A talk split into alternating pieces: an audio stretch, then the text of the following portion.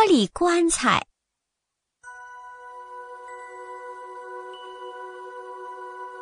谁也不能下定论，说一个穷裁缝就不能出人头地，获得殊荣。只不过，要得到这一切，需要一处合适的地点。最重要的是要有运气。在一个阳光明媚的早晨，小裁缝出门游玩，没想到在森林中迷了路，直到天黑，他也没有找到走出森林的路。只好寻找一处睡觉的地方。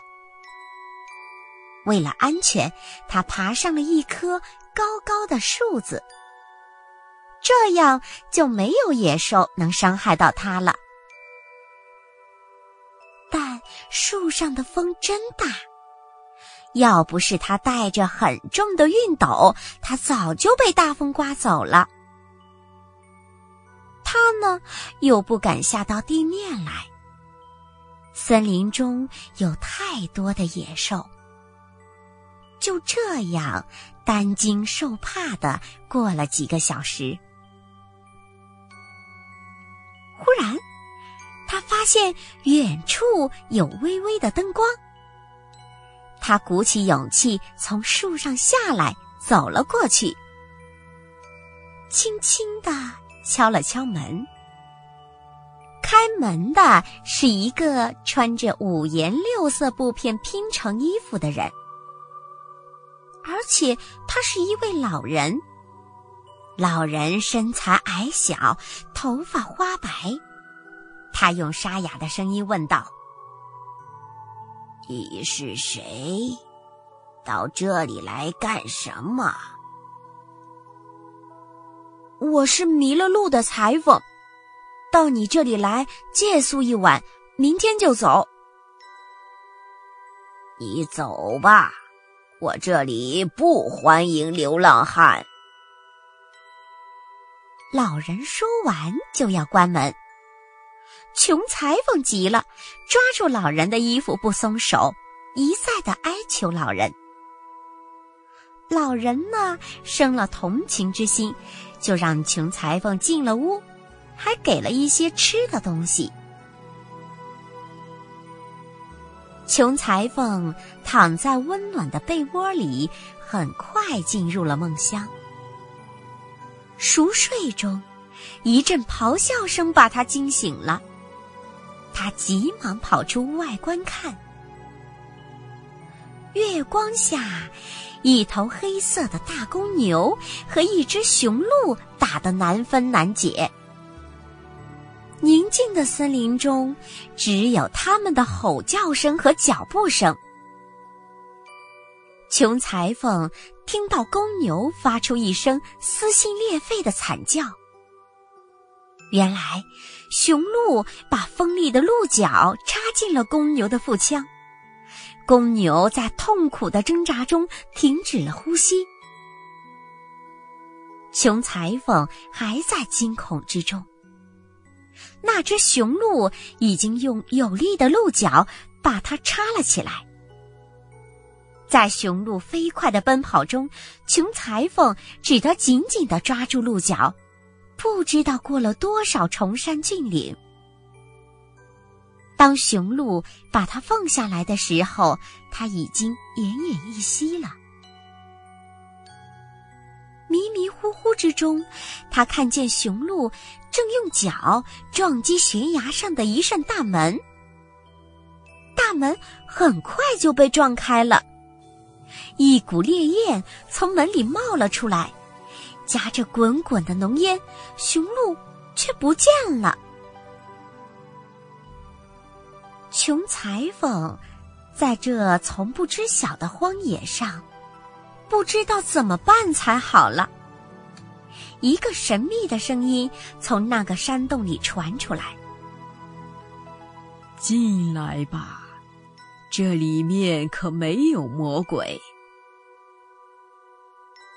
声音仿佛有一种魔力，在前面拉着他，在后面推着他。不知不觉，他已经走进了山洞。山洞很大，非常的精美。天花板、地面、四壁都是用发光的方形石头砌成。他正想要细细的观看，那个神秘的声音又响了起来：“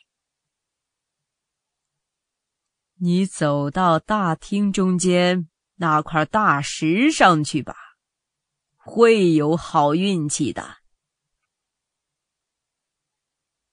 那声音在空寂的大厅里回响，显得阴森恐怖。此时的穷裁缝反倒多了些勇气，一步一步走到了那块大石头上面。他刚站上去，大石便开始往下沉，很快就又到了另一个大厅，和前一个一模一样，只不过多了些壁笼，里面全都放有着透明的玻璃容器，而且还有淡蓝色的烟气。容器里装有精巧的马车、农庄。他面前的地上那个很大的玻璃容器中，更是让人惊奇。高耸的山川，奔腾的河流，制作的惟妙惟肖的庄园、别墅，真想不出人间还有如此巧手。那个神秘的声音又在他耳边响起。他循着声音提示的方向走去。他看见了另一个大玻璃柜，他仔细一看，惊得目瞪口呆了。里面有一位金发美女，身着华丽的衣服，面色红润，胸脯微微起伏。正当他看得如痴如醉的时候，里面的美人睁开了美丽的眼睛。他看见了一个惊奇的穷裁缝，顿时露出了惊喜之色，兴奋地说：“哦，上帝，我得救的日子来了！年轻人，快帮我逃出魔掌吧！只要你把柜子旁边的栓子拔掉，我就自由了。”裁缝依照姑娘的话打开了柜子，里面的姑娘顶开柜子的盖儿后，从柜子里走了出来。她在大厅的一角找到一件宽大的外套，披上以后，坐在了一块大石头上，并叫裁缝走到他的身边去。姑娘。亲吻了一下小伙子，对他说：“你是我的救命恩人，是你让我摆脱了苦难。你就是仁慈的上苍赐给我的丈夫。我一定会让你成为非常富有的人，让你快快乐乐的度过一生。现在就请你坐下来，听一听你的新娘的故事吧。”小伙子在姑娘的身边坐了下来。姑娘接着说道：“我的父亲是一位受人尊敬的伯爵，他非常的有钱。但是，在我很小的时候，他和我的母亲就都去世了。临终前，他让我的哥哥负责把我抚养长大。”我和哥哥的关系非常好，我们的兴趣、爱好以及所有的想法都是完全一样的，所以我们决定永远不结婚，永远的生活在一起。我们快乐的生活了很长一段时间。我们非常好客，有许多的好朋友、好邻居，他们总是喜欢到我们家来做客，我们也总是尽情的款待。直到有一天，那是一个夏日的晚上了，我们的城堡里来了一个陌生的客人，他是骑着马来的。他说：“天太晚了，没办法赶到下一个目的地，所以恳求在我们的城堡里借宿一晚。”我们同意他的请求。还请他与我们一同吃晚饭。吃饭的时候，他给我们讲了许多的故事。那天晚上的气氛好极了，我的哥哥和他谈得非常好，于是就请他在我们这儿多住几天。他推辞了一番，最后还是答应了。那天晚上。我们很晚才睡觉，我刚朦朦胧胧的睡着，就被一阵非常动听的音乐声给惊醒了。我本来想让侍女去看看这音乐声是从什么地方来的，可我却发不出任何一点的声音了，就像有一块巨石压在我的胸口上一样。一句话也说不出来，真是奇怪极了。就在我感觉非常非常害怕的时候，我竟然看到那位陌生的客人穿过了两道锁得非常严实的门，并直直的走进了我的房间。他对我说：“是他为了向我求爱。”使用魔法发出悦耳动听的声音，将我唤醒，并穿过了一道道锁着的门。我不喜欢他的魔法，也不喜欢他使用的这种手段，所以我不愿意答应他。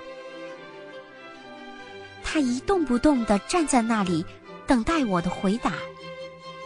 我呢，就一动不动的躺在床上，一声不吭。终于，他没有了耐性，在离开我的房间以前，他发誓要报复我。第二天一大早，他叫上我的哥哥，就去森林里了。哦，当然，这是我醒了之后才知道的。当时我马上意识到事情不妙。等我赶到森林的时候，他已经将我的哥哥变成了一只美丽的鹿。那只鹿看见我时，美丽的大眼睛里顿时流下了眼泪。我问那位陌生的客人为什么要这么做的时候，他哈哈大笑起来。我愤怒举起了手中的枪。可是，射出的子弹却从他的身上反弹到了我骑的那匹马的头上。我的马倒下了，我也跟着失去了知觉。等到我苏醒过来的时候，就已经被关在这个地下墓室里的玻璃棺材中了。这时候，那可恶的魔术师又来了，还是要我答应嫁给他。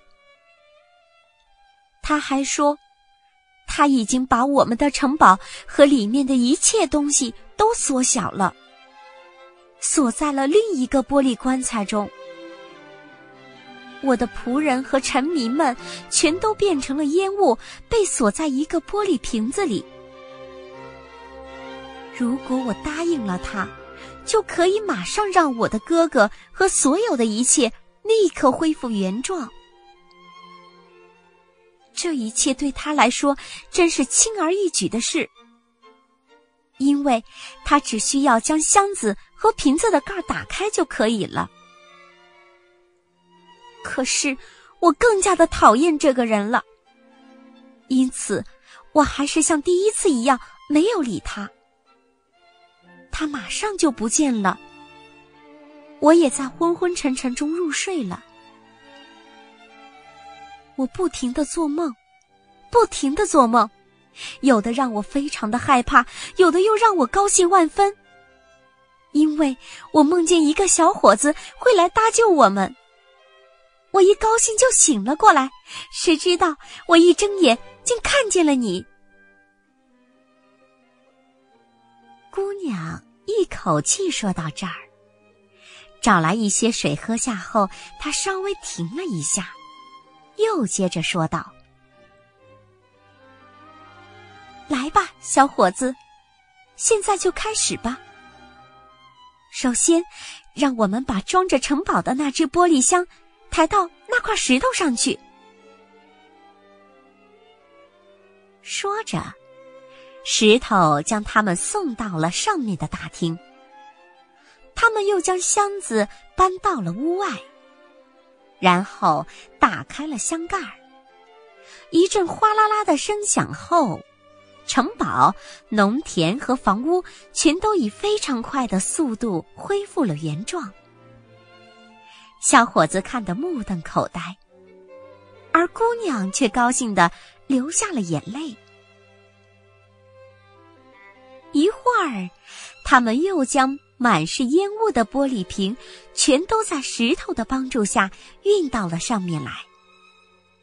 瓶盖一开，里面的蓝色烟雾立刻变回一个个活生生的人，大家相互祝贺起来。